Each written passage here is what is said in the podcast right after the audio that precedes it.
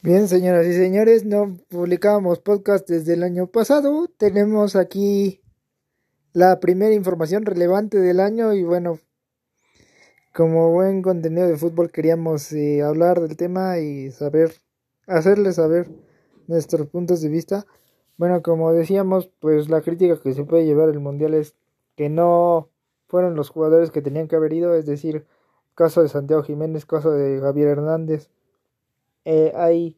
situaciones muy determinantes que eh, hicieron ver ese mundial como uno de los peores de la historia para el conjunto mexicano. Sin embargo, el gol de Chávez pues deja fuera de situación un poco la mala participación por parte de México, ya que si se observa el gol de Chávez, pues se puede llegar a pensar que fue un mundial decente, sin embargo, el gol de Chávez parece haber sido lo más rescatable del conjunto mexicano. Y partiendo de esa crisis que se maneja, bueno, pues eh, observando que para el próximo mundial no tenemos ninguna competición relevante ni, ninguna forma de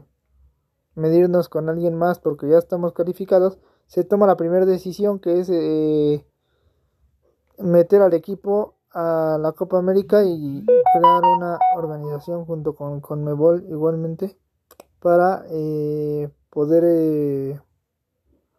hacer que México juegue por lo menos, ¿no? Entonces, partiendo de esto y partiendo de las declaraciones de Martino en donde ayer justamente Martino dijo México sí tiene forma de llevar a cabo, de desarrollar jugadores y mandarlos a Europa o mantenerlos en México y mandarlos desde México a otros lados o promoverlos desde México. lo que alcanzamos a observar es que, bueno, a pesar de ver y de determinar todo como un fracaso por parte de Martino, es eh, muy observable que aparte de esto, eh,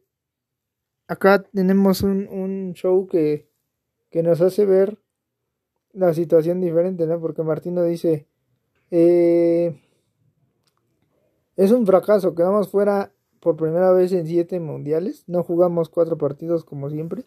y, eh, pero a pesar de eso competimos bien con los equipos. Me parece que no, no es haber competido bien, me parece que la situación es una onda más allá, porque tiene que ver con qué planteaste en cada juego. Entonces, ¿qué planteaste en cada juego? Se responde con eh, argumentos que tenían que ver con una línea de tres que jugó contra Polonia donde Álvarez fue lo más relevante y la única llegada relevante fue esa donde Henry Martin hace la pared, intenta disparar y después la desvía Álvarez y casi se convierte en gol de México. Pero sabemos que no había las armas suficientes porque como ya lo dijimos faltaban jugadores y no había la amalgama de equipo que necesitábamos para poderse desarrollar y para poder llevar a cabo una mejor situación. Pero bueno, esto por primera instancia. ¿Qué podemos decir de lo que acaba de pasar, de que determinaran que México participe con la Conmebol? Me parece un ejercicio interesante, sin embargo, creo que a la hora de determinar quién debería estar en el Banco Nacional, eh, tiene que haber criterio suficiente, no criterio eh, que no ha sido probado en la liga y cuyas pruebas en la liga han sido absolutamente eh, negativas. En el caso de Ares de Parga, bueno, ya se determinó como director de selecciones nacionales, pero eso hace que al final de cuentas pues sus gestiones sean evaluadas de forma negativa, ¿no? Entonces, partiendo de esta situación, eh, vemos aquí que el asunto es que eh, podemos ver que las opciones que giran en torno a la selección nacional actualmente, que son Almada y Herrera, no son viables en ninguno de los casos, solamente Almada porque tiene un eh, porcentaje de rendimiento alto y puede ser que sí, pero en el caso de Herrera no lo volveríamos a contratar porque, como sabemos, pues tiene eh, serios problemas de conductas violentas y de problemas de ego molesto cuando se le dicen sus verdades, cuando se le dice algo que sí pasa y algo que puede dejarlo mal parado con los propios eh, dueños de la federación.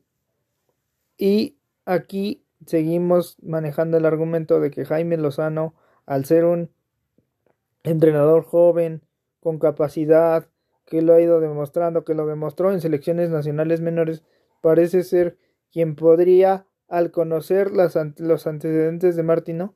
eh, llevar a cabo esta situación, desarrollar al equipo, porque una trabajó con los jóvenes, dos conoce lo que quería hacer Martino, podría hacer un mejor equipo, claro que sí, pero eh, tenemos que darle armas suficientes, ¿no? Es decir, que tuviera tal vez micros, microciclos, es decir, que pudiera hablarle a los jugadores constantemente para saber cómo están físicamente y poder armar selecciones que tengan capacidades de jugar. Bueno, por lo menos esta situación de la Copa América pues es en el 2024 y servirá de preámbulo para saber qué pasa con México en el Mundial, ¿no? Y poder eh, determinar qué sigue. Pero eh, básicamente podemos decir que mientras no cambie la estructura y los formatos de la liga actual, es decir, que califiquen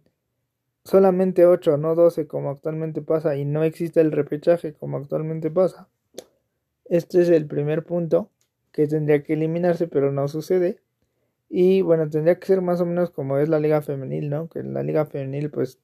tenemos un una forma en la que entran ocho equipos y solamente esos ocho equipos disputan la liguilla, que era el formato original con el que podrían jugar ahora los hombres, pero pues sabemos que el business no está ahí. El problema es ese y creo que eh, es lo primero que habría que erradicar para poder tener otro tipo de fútbol y otro tipo de impacto mundialmente, otro tipo de capacidades desarrolladas que además eh, no se pudieron desarrollar completamente porque no había los suficientes jóvenes en cada posición para poder llevar a para poder desarrollar de forma correcta al equipo. Este es uno de los problemas que observé y que si no se ataca probablemente vaya a suceder la situación de eh, que probablemente vaya a suceder la situación de otro fracaso pero bueno, eso en primera instancia. Después con los jugadores podríamos hablar de que hay posiciones muy determinantes en las que ya habría jugadores muy específicos a los que tendría que hablársele, como el caso de Javier Hernández o Santiago Jiménez o Carlos Acevedo en la portería, que podrían ser tomados en cuenta y deberían ser tomados en cuenta, pero bueno, basándonos en una perspectiva personal y de forma eh, normal y de acuerdo a lo que está pasando, pues el, el técnico que debería ser actualmente es Jaime Lozano y no hay más. Entonces, partiendo de ahí, creo que es la forma en la que México podría llevar a cabo un mejor desarrollo tanto del equipo como de los jóvenes como del mundial.